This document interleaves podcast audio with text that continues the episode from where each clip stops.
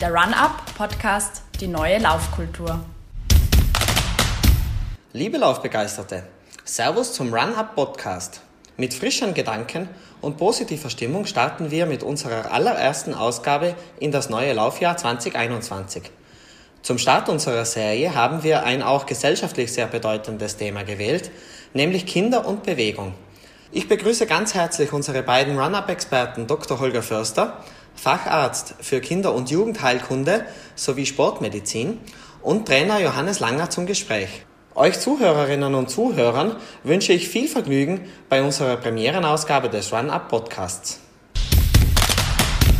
Holger, der Großteil der Kinder und Jugendlichen in Österreich erreicht das äh, von der Weltgesundheitsorganisation WHO empfohlene Mindestmaß an Bewegung, das ist eine Stunde pro Tag moderate bis äh, stark körperliche Bewegung nicht. Jetzt ist zu befürchten, dass die Pandemie Rahmenbedingungen mit sich gebracht hat, wie zum Beispiel die temporäre Schließung von Sport- und Spielmöglichkeiten, die diesen Status quo sogar noch verschlimmert hat. Ähm, kannst du uns einleitend in wenigen Sätzen zusammenfassen, warum Bewegung besonders bei Kindern und Jugendlichen so eminent wichtig ist? Bewegung ist, ist der bessere Ausdruck als Sport. Ja, es reicht Bewegung. Und Bewegung ist äh, eminent wichtig im Kleinkindalter schon in koordinativer Hinsicht, dass Kinder sich mit ihrem Körper überhaupt befassen, sich richtig bewegen können. Dazu dienen dann auch speziell Sportarten, die den gesamten Körper betreffen ist gleich Turnen, ist rhythmische Sportgymnastik, ist aber auch Klettern oder, oder Judo etc. Äh, nicht Einzelsportarten, wo nur einzelne äh, Gliedmaßen beschäftigt werden. Das ist Kleinkindalter und das geht dann weiter in das äh, Volksschulalter, Jugendalter, wo dann auch spezifische Sportarten dazukommen und auch spezifisches Training dazukommt. Kinder müssen im kleinen Alter schon lernen, mit ihrem Körper vernünftig umzugehen, das heißt die Bewegung zu erlernen, um sie später auch in ihrem Erwachsenenleben weiter durchführen zu können. Kinder haben noch keine Folgeerkrankungen, die wir bei den Erwachsenen sehen im Sinne dieser äh, Kreislauferkrankungen etc., Übergewicht. Das trifft Kinder nur zum Teil, aber sie bekommen es unweigerlich, wenn sie nicht frühzeitig damit anfangen. Kannst du uns äh, bitte kurz skizzieren, wie die optimale Bewegungszeit bei Kindern und Jugendlichen aussehen soll? Die optimale Bewegungszeit ist laut WHO eine Stunde pro Tag. Moderate Bewegung ist, ist völlig richtig, wird selten erreicht, von den Mädchen weniger als von den Buben. Mit höherem Alter sinkt es noch massiv ab, da steigen die Mädchen ganz schlecht aus, dann wenn die ins jugendliche Alter reinkommen. Bewegung kann im Prinzip alles sein, das kann im Alltag sein, das kann im Rahmen von, von Sportvereinen oder Schule sein, wobei in den letzten zehn Jahren kann man sagen, gerade diese Bewegungsform auch mehr propagiert wurde und das freie Spiel, die freie Bewegung immer mehr in den Hintergrund getreten ist, sodass jetzt in dieser Pandemiezeit das erst recht zum Schlagen kommt. Und tatsächlich die Kinder sich jetzt massiv weniger bewegen, weil sie es nicht mehr gelernt haben, in ihrer Freizeit irgendwie das reinzubringen. Ich sehe Kinder, die massiv an Gewicht zugenommen haben, die sind im Februar zur Untersuchung kommen, im April das zweite Mal und haben einige Kilo mehr in zwei Monaten. Ja? Nur weil es heißt, wir durften nicht raus, es war kein Turnverein, kein Sportverein und keine Schule. Dass man selber hätte auch was tun können, ist aus den Köpfen verloren gegangen. Die Leichtathletik äh, beansprucht für sich nicht nur die olympische Kernsportart zu sein, sondern sie beherbergt auch drei fundamentale Bewegungsformen, die Kinder auf natürliche Weise umsetzen nämlich in kindlichen Verben gesprochen, Rennen, Hüpfen, Schmeißen. Hannes, du bist hervorragend äh, mit der österreichischen Leichtathletik vernetzt. Finden Kinder und Jugendliche hierzulande gute Angebote in den Leichtathletikvereinen, die diese Bewegungsformen aufgreifen und auch speziell fördern? Die gibt es natürlich, aber man muss natürlich auch da stärker differenzieren. Ähm, so wie der Holger das schon richtig angesprochen hat, geht es natürlich speziell bei den kleinen Kindern und dann auch in einem Altersbereich so fünf bis acht, neun, zehn, ja ganz, ganz stark darum, das Bewegungs, das natürliche Bewegungsempfinden zu fördern.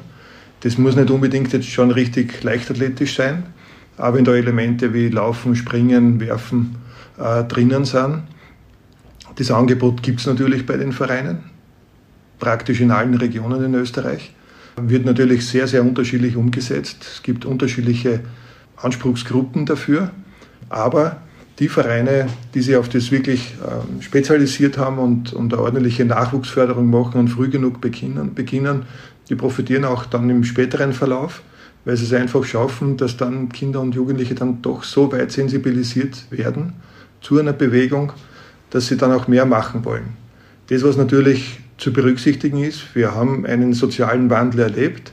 Es gibt natürlich auch leichtathletische Vereine, die noch sehr stark nur auf den Leistungssport ausgerichtet sind. Das muss man auch verstehen. Aber natürlich, das Bewegungsangebot muss halt viel breiter sein. Es geht um viel Gemeinschaft, es geht um Geselligkeit. Es, es geht auch darum, dass man innovative Bewegungsformen einbaut. Ähm, und da sind natürlich viele Vereine gefordert. Das muss man auch ganz offen sagen, das schaffen auch nicht alle.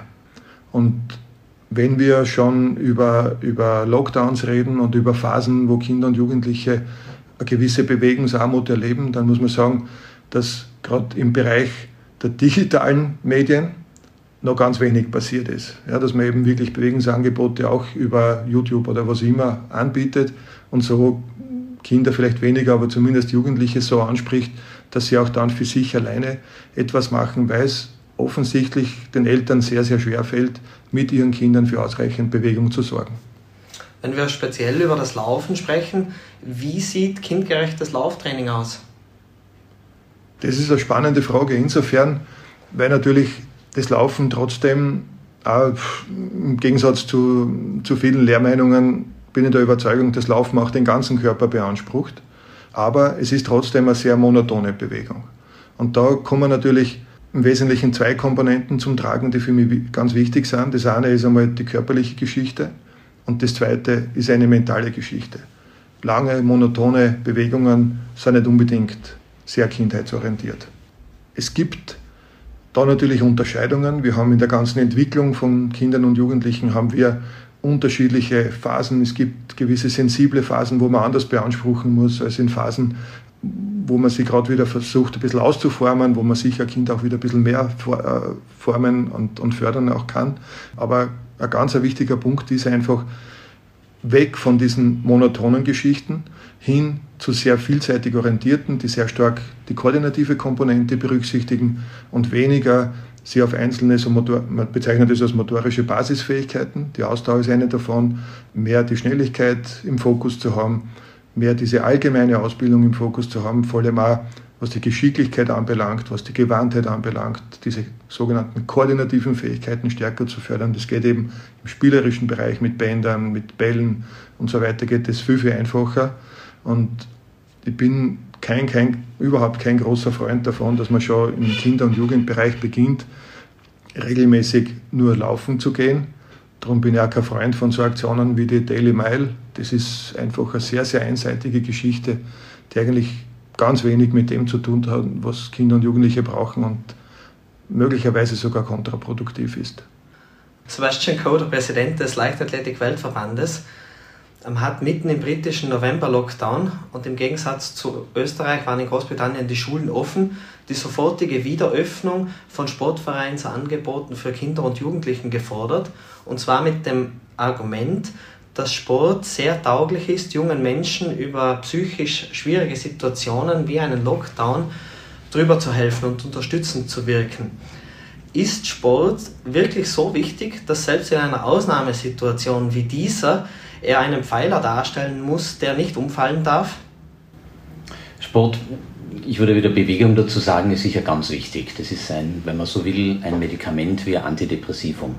Das wirkt bei Kindern genauso wie bei erwachsenen Kindern haben wir natürliche Bewegungs- Aktivität, die immer notwendig ist für die Kinder. Je kleiner die Kinder sind, desto mehr, wo Eltern schon Angst haben, das ist ein ADHS-Kind, das brauchen Kinder und es sind Familien, die verzweifeln, wenn sie mit kleinen Kindern im Lockdown in Quarantäne sind und in irgendeiner, was ich, Zwei-Zimmer-Wohnung so ein Kleinkind aushalten müssen. Das ist fast nicht machbar. Die Kinder brauchen die Bewegung, das ist überhaupt keine Frage und das muss jetzt nicht im Sportverein passieren, das kann genauso für die Familie passieren, in der Quarantäne natürlich ganz schwierig.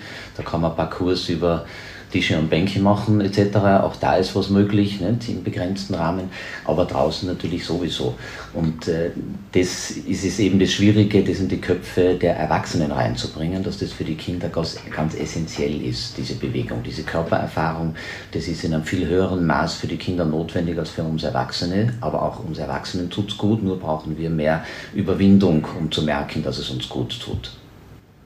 Hannes, du hast vor rund 30 Jahren das Schulsportmodell im Bundesland Salzburg mit aufgebaut und in dieser Zeit äh, sehr viele Jugendliche auf ihrem sportlichen Weg begleitet. Welche anatomischen Entwicklungen sind bei Jugendlichen durch Sport zentral und was drohen Jugendliche zu verpassen, die weder äh, Sportschulen besuchen noch fachgerechte Betreuung durch äh, Sportvereine genießen dürfen? Sehr viel, weil natürlich Bewegung in der Gesamtentwicklung äh, eine wesentliche Rolle spielt und spielen muss eigentlich. Äh, wir wissen ganz genau, das ist unumstritten, dass es natürlich was den Aufbau des Körpers, was das anbelangt, dass da eine sehr vielseitige und fordernde Bewegung, dass das was Elementares ist. Aber natürlich, und das wissen wir auch ganz genau, ist das eng verbunden mit der geistigen Entwicklung. Das heißt, wir haben durch, ähm, auch durch gegengleiche Bewegungen, speziell wenn wir unser Gehirn so ansprechen, ähm, das auf ein, auf ein höheres, sagen wir es ein bisschen vereinfacht, auf ein höheres Leistungsniveau bringen wollen, dann gehört einfach Bewegung mit dazu. Und da spielt es natürlich schon eine ganz entscheidende Rolle, dass wir uns bewegen können und dass Kinder und Jugendliche auch äh, entsprechend gefordert werden. Wir haben das jetzt schon ein paar Mal angesprochen. Es geht immer darum, dass wir auf monotone, einseitige Geschichten verzichten da fällt mir gerade in dem Zusammenhang fällt mir gerade ein, wunderbares Erlebnis in Venedig ein, wo ich beim Marathon war vor einigen Jahren. Und da hat die Feuerwehr von Venedig hat dort einen, so eine Art Hindernisparcours aufgebaut. Das war, das war für mich elementar. Da hab ich, das habe ich auch alles gefilmt und ich war total begeistert, weil das ist genau das, was eigentlich Kinder brauchen. Das war so, dass praktisch der Feuerwehrvorgang von der Alarmierung bis zur Löschung des Brandes wurde nachgezeichnet. Und da haben sie verschiedene Stationen aufgebaut gehabt. Die Kinder mussten dazwischen laufen. Dann aber Geschicklichkeitsübungen natürlich absolvieren. Und da war innerhalb von ein paar Minuten war eigentlich alles das drinnen, was, was Kinder brauchen. Und das ist genau das, was man eigentlich auch so immer ein bisschen berücksichtigen sollte, dass diese, das, das Vielseitige, das ich jetzt schon mehrmals angesprochen habe, das darf natürlich nicht so im Allerlei ähm, irgendwie verschwinden, weil das ist auch nicht besonders wirksam. Aber eine vielseitige Förderung ist natürlich was, was auf den ganzen Körper geht und letztlich, ohne dass man da jetzt in den esoterischen Bereich abrutscht, aber natürlich auch den ganzen seelischen Bereich sehr stark mit beansprucht. Also das ist auch eine Erfahrung, weil du das Schulsportmodell angesprochen hast. Das war, das war zum Beispiel in der ganzen Lehrerschaft sehr interessant zu beobachten, dass in den Pausen die Sportklassen kaum randaliert haben. Ja, also das war einfach für die Gangaufsicht, waren diese Klassen ganz einfach, weil die haben, die waren ruhig, ja, nicht jetzt äh, bewusst ruhig gestellt, sondern die waren durch, die, durch diese Ausgeglichenheit war es für die nicht notwendig, dass sie da jetzt über die Gänge fetzen und miteinander raufen, sondern die haben das im Sport ausgelebt. Und das war für mich damals als noch relativ junger Trainer äh, eine wunderschöne Erfahrung zu sehen, wo der Sport überall andockt und wo er seine Wirkungen hinterlässt. Es ist nicht nur wissenschaftlich unumstritten, sondern auch aus der eigenen Erfahrung heraus ist es ein zentraler Punkt in der Entwicklung der gesamten Persönlichkeit. Welchen Input müssen Schulen in der heutigen Zeit liefern, um das Bewegungsbedürfnis von Kindern und Jugendlichen zu stillen? Welchen Status quo haben wir in Österreich? Oder anders gefragt, welche Bewertung würdest du dem heimischen Bildungssystem ausstellen, wenn wir über Bewegung in den Schulen sprechen? Bewegung in den Schulen gibt es auf zweierlei Art und Weise. Das eine ist organisierte Turnstunden, Schulsportstunden und das andere ist bewegter Unterricht, der ja auch Gott sei Dank immer mehr stattfindet, dass auch in einer Mathematik-Rechenstunde äh, spielerisch mit Bewegung auch der Geist gefordert wird und Aufgaben gelöst werden, indem ich von einer Zahl zur anderen springe und damit meine Rechenaufgabe lösen kann. Das ist bewegter Unterricht, der immer mehr auch in die Klassen reinkommt, äh, noch mehr sein könnte, sicher. Und das andere ist der organisierte Schulsport, der eigentlich leider von Jahr zu Jahr abnimmt und auch mit den Schulstufen abnimmt. Das heißt, die höheren Klassen haben fast keinen Sport mehr. Das fängt mit drei, vier Stunden pro Woche an und hört dann mit bestenfalls zwei Stunden pro Woche irgendwann auf. Und äh, damit sieht man auch die Wertigkeit des Sports für den Bildungsbereich, der sehr niedrig gesehen wird. Und es gibt keinen PISA-Test für Sport, für Bewegung, leider, sondern nur einen PISA-Test für Sprache und für Mathematik und so weiter. Und dann heißt es wieder, wenn die Kinder da nicht gut sind, sie müssen mehr Stunden und Nachhilfe etc. investieren, damit es besser wird. Es würde umgekehrt wahrscheinlich oder aus meiner Sicht ziemlich sicher ein größerer Effekt sein, wenn die Kinder sich bewegen dürfen und so wie der Hannes das auch schon gesagt hat, durchaus in der nachfolgenden Zeit nach der Bewegung aufnahmefähiger sind und Aufnahmen, äh, Aufgaben besser lösen können, als sie es vorher konnten und sich zwanghaft da konzentrieren müssen und eigentlich wollen sie sich einmal bewegen und frei werden im Kopf, um dann wieder bereit zu sein. Also der Wechsel von Belastung zu Ruhe, der Wechsel von geistiger Tätigkeit zu körperlicher Tätigkeit ist für Kinder ganz essentiell und äh, auch wichtig im Schulunterricht immer wieder einzuplanen. Da kriegt man mehr Erfolge, als wenn man die Kinder zwingt, bei einer Sache zu bleiben. Die Konzentration ist am Anfang ganz kurz, die Dauer, wo Kinder dabei bleiben bei einer Aufgabe ist vielleicht nur Minuten. Der Erwachsene bleibt vielleicht für 30 Minuten bei der Sache, dann ist er schon sehr gut. Auch dann schweift der Erwachsene ab. Das heißt, auch wir können uns nicht irgendwie rühmen. Wir können stundenlang irgendwo einen Vortrag zuhören. Das tut niemand, das schafft keiner. Nicht? Alle würden froh sein, wenn sie aufstehen dürfen und sich bewegen und dann wieder was zuhören. Wenn regelmäßige Bewegung dazu führt, ähm, dass Kinder eine höhere Konzentrationsfähigkeit und höhere Aufmerksamkeit in der Schule an den Tag legen können, ähm, siehst du Tendenzen, dass diese Erkenntnis in das heimische Bildungssystem einfließen wird in näherer Zukunft? Die Tendenzen sehe ich eigentlich nicht. Nein, das hängt von Einzelpersonen ab, die überzeugt sind, dass das ein gutes System ist und das auch umsetzen. Mit dem Druck der Behörden, die oben drüber stehen, dass bestimmte Ziele erreicht werden und die Ziele liegen alle im geistigen Bereich, die liegen alle in irgendwelchen Fähigkeiten, die später dann in Tests auch evaluierbar sind und nicht im körperlichen. Das ist etwas, was mehr als Spiel und Spaß gesehen wird. Das dürfen die Kinder auch machen, wenn Zeit ist, aber das eigentlich Wesentliche in unserer Gesellschaft ist, dass sie Leistung erbringen im Sinne von geistiger Leistung, dass da etwas weitergeht und leider nicht in der Bewegung. Absichtlich Bewegung, nicht Sport. Es sollen keine Spitzensportler werden. Das ist nicht das Ziel der Vorbildfunktion der Eltern kommt sicherlich eine Schlüsselrolle zu, wenn es um die Frage geht, ob Kinder und Jugendliche in ihrem späteren Leben einem aktiven Lebensstil nachgehen oder nicht. Jetzt sind Erwachsene, die Selbstläuferinnen und Läufer sind, ähm, wahrscheinlicher in der Lage, diese Rolle zu erfüllen als Nichtläufer. Sollen Eltern ihre Kinder auf ihren Laufrunden mitnehmen? Und wenn ja, unter welchen Rahmenbedingungen wäre das sinnvoll? Das Vorbild wirkt natürlich immer und von dem her spricht da einmal nichts dagegen. Aber, und das ist aus meiner Sicht ein ganz wichtiger Punkt, die Kinder sollten nicht mit ihren Eltern laufen, sondern die Eltern mit ihren Kindern.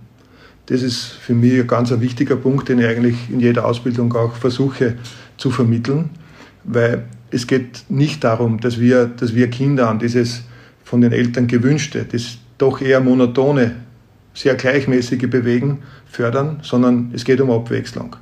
Und Eltern sind natürlich Autoritätspersonen. Das Kind versucht dann in einer gewissen Form das nachzuahmen und macht dann einfach was, was eigentlich nicht kindgerecht ist. Von dem her sollte man so eine kleine Orientierungshilfe beim Laufen sein, den Weg vielleicht hin zu einem Spielplatz lenken oder in den Wald und dort einfach versuchen, das Kind ausleben zu lassen. Dann kann man sich gemeinsam bewegen, dann kann man zwischendurch was werfen, man kann über einen Graben springen, man kann verschiedenste Aufgaben da erfüllen, man kann auf dem Kinderspielplatz die einzelnen Geräte mit einbauen, hat dann wieder ein paar koordinative Elemente mit eingebaut und das Ganze sollte auch zeitlich begrenzt sein.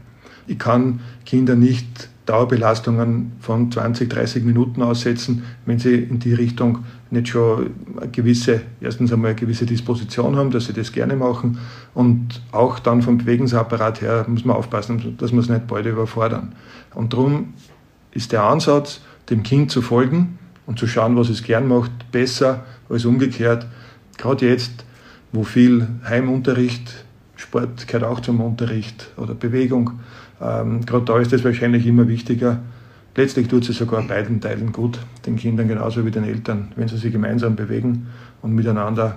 Ich glaube, das ist auch sehr familienfreundlich und fördert auch ein bisschen die Gemeinschaft in diesem Sinn.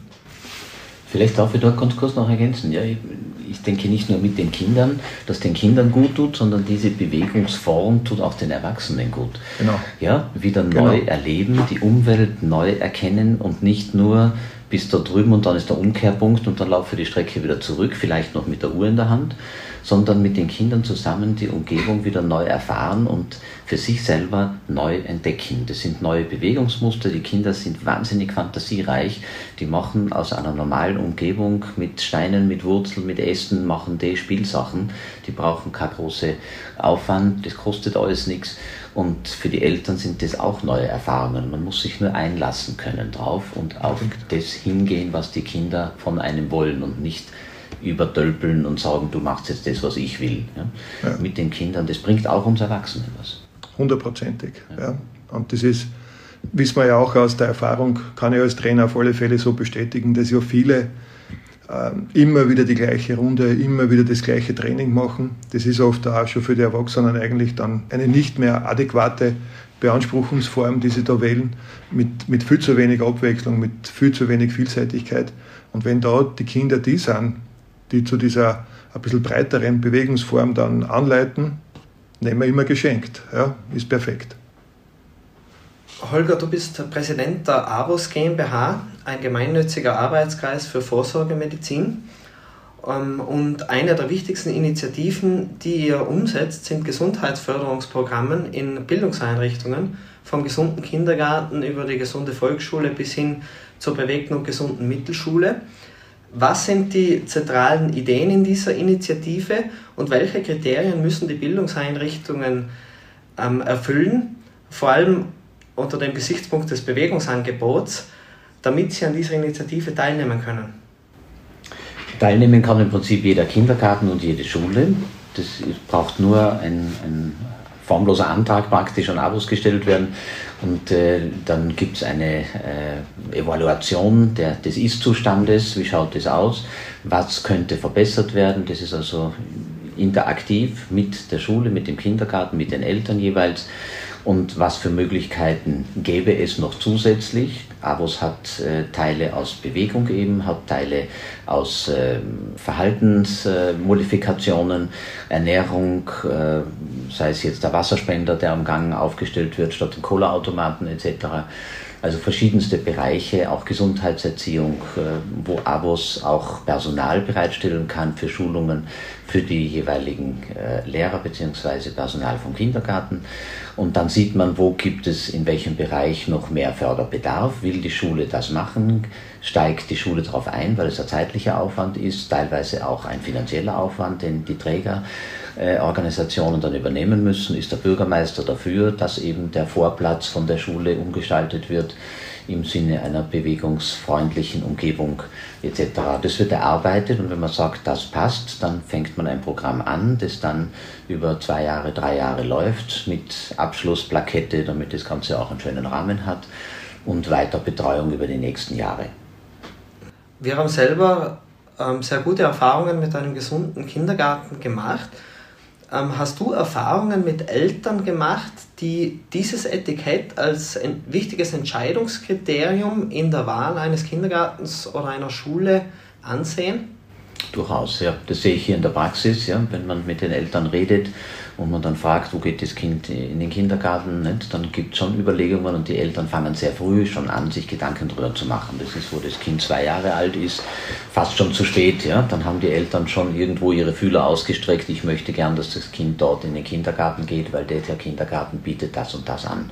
Da sind die Eltern sehr äh, aufmerksam und schauen sich das an. Hannes, du bist seit eineinhalb Jahrzehnten mittlerweile der starke Mann hinter dem Salzburg-Marathon, der sich heute auch dadurch auszeichnet, dass er ein sehr breit gefächertes Bewegungsangebot bietet. Fix verankert ist seit vielen, vielen Jahren der Junior-Marathon, der zuletzt an die 2000 oder sogar über 2000 Kinder und Jugendliche angelockt hat. Ähm, wir sehen, dass mittlerweile bei vielen großen Laufevents im In- und Ausland Kinderbewerbe im Programm verankert sind. Was ist das Erfolgsrezept des Junior Marathon in Salzburg und worin liegt der besondere Reiz, dass so viele mitmachen wollen? Was man vielleicht als Außenstehender nicht, nicht gleich vermuten würde, aber es steht natürlich bei all unseren Aktivitäten und natürlich auch bei den Veranstaltungen immer ein gewisser pädagogischer Ansatz dahinter. Und der wird auch hier schlagend. Es sind im Wesentlichen sind zwei Ansätze, die wir dabei verfolgen. Das eine ist einmal ein Vorbereitungsprogramm mit, gemeinsam mit den Schulen, mit der Salzburger Bildungsdirektion, wo wir seit Jahren perfekt kooperieren, wo wir mit ähm, Studierenden aus dem Sportbereich in die Schulen gehen und auch Stundenbilder entwerfen, die jetzt nicht nur Laufen beinhalten, sondern eben auch ausdauerorientiert, aber trotzdem sehr breit angelegt sind und wo wir versuchen, so Impulse in die Schule hineinzutragen. Das gelingt uns bis auf heuer, wo wir das, die Aktion abbrechen mussten, aber das gelingt uns eigentlich von Jahr zu Jahr besser. Und das ist auch ganz ein wesentlicher Grund, wie wir die Schüler direkt ansprechen können und wie wir sie dazu begeistern können, dass sie dann mitmachen. Das Zweite ist natürlich, und das ist das, was vielleicht langfristig noch viel, viel stärker wirkt, das ist die emotionale Komponente. Ähm, wenn man da mal ein bisschen vorgreift und sich überlegt, was zum Beispiel, das ist für mich so die höchste Form des Laufens, wenn man einen Marathon beendet, egal auf welchem Leistungsniveau, man ist eigentlich immer Sieger. Das ist was, was, was mir einer der berühmtesten Leichtathletiktrainer, Frank Dick, ein, ein Schotte, ähm, der viele Weltklasseathleten trainiert hat, lange in der britischen Leichtathletik führend aktiv war und da ganz ein tolles Trainingslehrbuch geschrieben hat, äh, der mir das mitgegeben hat. Es ist immer wichtig, dass wir, dass wir gewinnen, für uns, dass wir siegen. Das ist, wenn man sich Marathons anschaut, es kommen tausende Menschen ins Ziel, gewinnen kann nur eine Person oder ein, eine Dame, ein Herr aber dahinter kommen nur Sieger ins Ziel. Und das spielt auch in diesem Zusammenhang eine ganz wesentliche Rolle, dass eigentlich jedes Kind, die Jugendlichen, dass die ins Ziel kommen, dass die auch von uns entsprechend geehrt werden, eine tolle Medaille bekommen und als Sieger nach Hause gehen. Und was für uns ist natürlich dann entscheidend, dass das langfristig wirkt, ja, weil wir wollen natürlich schon auch mit dazu beitragen, dass viele in Richtung eines gesunden, eines aktiveren Lebensstils ein bisschen beeinflusst werden, positiv beeinflusst werden hoffentlich und dass das auch in Erinnerung bleibt. Und darum sind diese Emotionen so wichtig. Darum baut man auch rundherum ein bisschen Unterhaltungsprogramm auf, ähm, um das Ganze dann einfach wirklich wirkungsvoller umsetzen zu können. Und ich glaube, wenn man sich einfach anschaut, wie viele dann auch später immer wieder zurückkommen und mitmachen wollen und wie viele jedes Jahr kommen, äh, das spricht schon dafür und das glaube ich, das, ist, das sind so die wesentlichen Erfolgsstrategien in dem Ganzen und das werden wir auch weiterhin sehr stark forcieren. Wir haben vorhin über die Beziehung zwischen Laufsport und Jugendlichen gesprochen, vor allem äh, das Spielerische, das Abwechslungsreiche.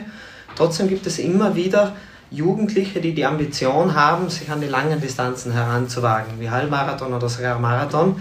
Vielleicht auch befeuert durch äh, einzelne Geschichten von Wunderkindern, wie zum Beispiel Tierney Wolfgram aus Minnesota, die als 15-Jährige einen Marathon in 2,40 äh, gelaufen ist, jetzt kürzlich als 17-Jährige in 2,31. Oder um ein europäisches Beispiel zu nehmen, Alicia Vainio, eine junge Finnin, die sich im Marathon für die Olympischen Spiele in Rio qualifiziert hätte, dort aber nicht starten durfte, weil sie noch minderjährig war zu diesem Zeitpunkt. Warum ist Ausdauersport in dieser Dimension nicht gerecht für die Entwicklung von Kindern und Jugendlichen?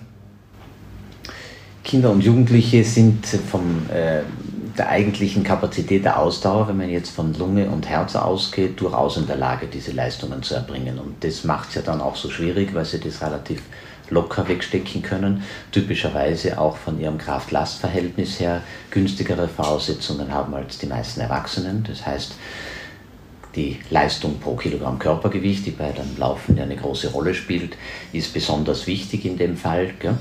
Äh, das, was Kinder aber nicht haben, ist die Fähigkeit von ihrem passiven Bewegungsapparat dem standzuhalten. Das heißt, Bänder, Sehnen und auch Knochen brauchen viele Trainingsjahre, um diesen Trainingsumfang überhaupt aushalten zu können.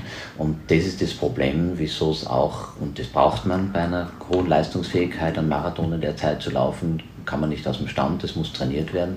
Und das ist das, was den Kindern letztendlich auch schadet. Und das sollte man vermeiden. Deswegen ist es auch offiziell verboten, bei solchen Distanzen mitzumachen auf hohem Leistungsniveau und sollte auch nicht propagiert werden. Es braucht viele Trainingsjahre, um das passive äh, System daran zu adaptieren. Herz-Lunge schafft es leicht. Das ist als, als junger Student habe ich damals an der, an der Uni in Wien habe ich einen Fachartikel gelesen mit einer Schlagzeile, die mir bis heute im Kopf ist. Und die Schlagzeile war, wo sind Sie geblieben? Und da ist ganz genau um diese Geschichte gegangen. Ja, dass einfach in der, in der sehr frühen Förderung von doch oft sehr einseitigen Komponenten in diesem Zusammenhang, dass das einfach mental irgendwann einmal begrenzt ist.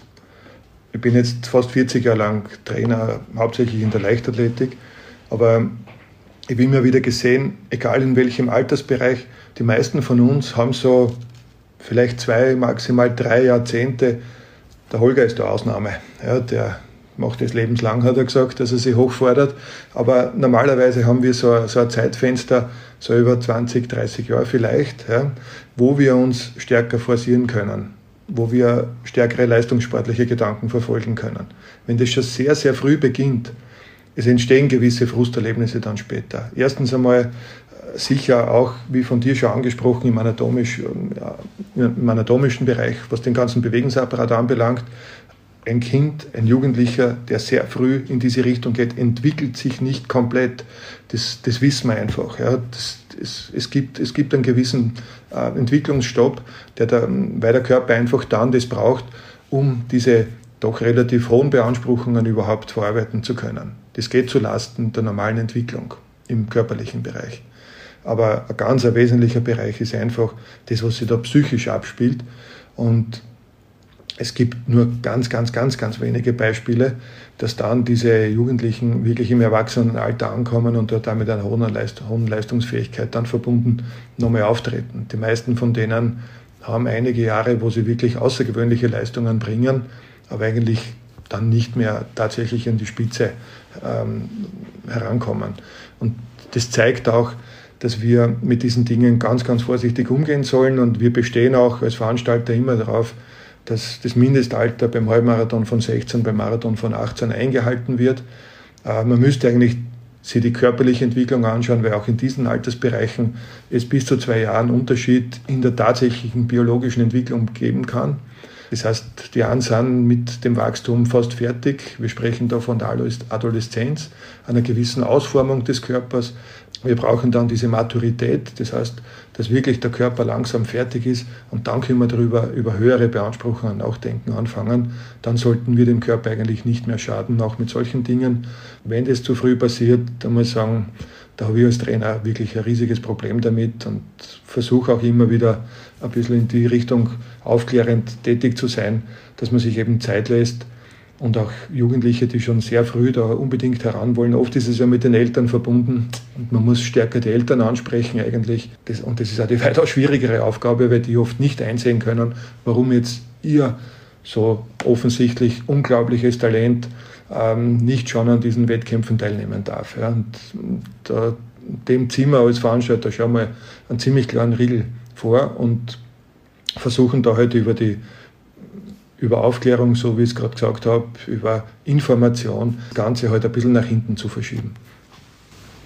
Wobei da die Leichtathletik ja eh noch äh, günstig wegkommt. Es gibt andere ja. Sportarten, wo das viel massiver das auftritt. Wenn ich ja. da an Schwimmer denke, an Turner, rhythmische Sportgymnastik, Eiskunstlauf etc. Also die werden wirklich in frühester Kindheit schon unter Anführungszeichen missbraucht für den ja. Sport, was eigentlich effektiv gar nicht notwendig ist, weil wenn man sich dann wieder die Spitzenleistungen des Alter anschaut, der Weltrekordhalter, dann sind es nicht die 16-Jährigen, die dann genau. unbedingt dann schon mit vier Jahren ihr Schwimmtraining absolvieren. Das sind durchaus auch 30-Jährige. Also es ist gar nicht notwendig, dass man die Kinder so früh schon in ein, ein Wettkampfstreben hineinbringt und ihnen viel von ihrer Kindheit raubt, weil sie stundenlang am Tag trainieren und vielleicht dann auch noch Schule erfolgreich ablegen müssen. Da fehlt also sehr viel zum Schluss. Und da sind wir in der Leichtathletik Gott sei Dank noch sehr glücklich. Das sind wenige Ausnahmen, die dann in der Zeitung stehen, aber ansonsten glaube ich, ist das Gott sei Dank für uns nicht so das Thema. Vollkommen richtig. Ein deutliches Schlusswort. Holger, Hannes, vielen Dank euch beiden für das sehr interessante Gespräch. Ich hoffe, liebe Zuhörerinnen und Zuhörer, ihr habt euch gut unterhalten und schaltet auch das nächste Mal bei unseren nächsten Ausgaben des Run-Up Podcasts wieder ein. Und denkt daran, seid euren Söhnen und Töchtern, Enkeln und Enkelinnen, Neffen und Nichten und allen jungen Menschen, die ihr begegnet, ein sportliches Vorbild. Viele weitere spannende Laufthemen findest du auf runup.eu, in unserem Printmagazin und auf Social Media.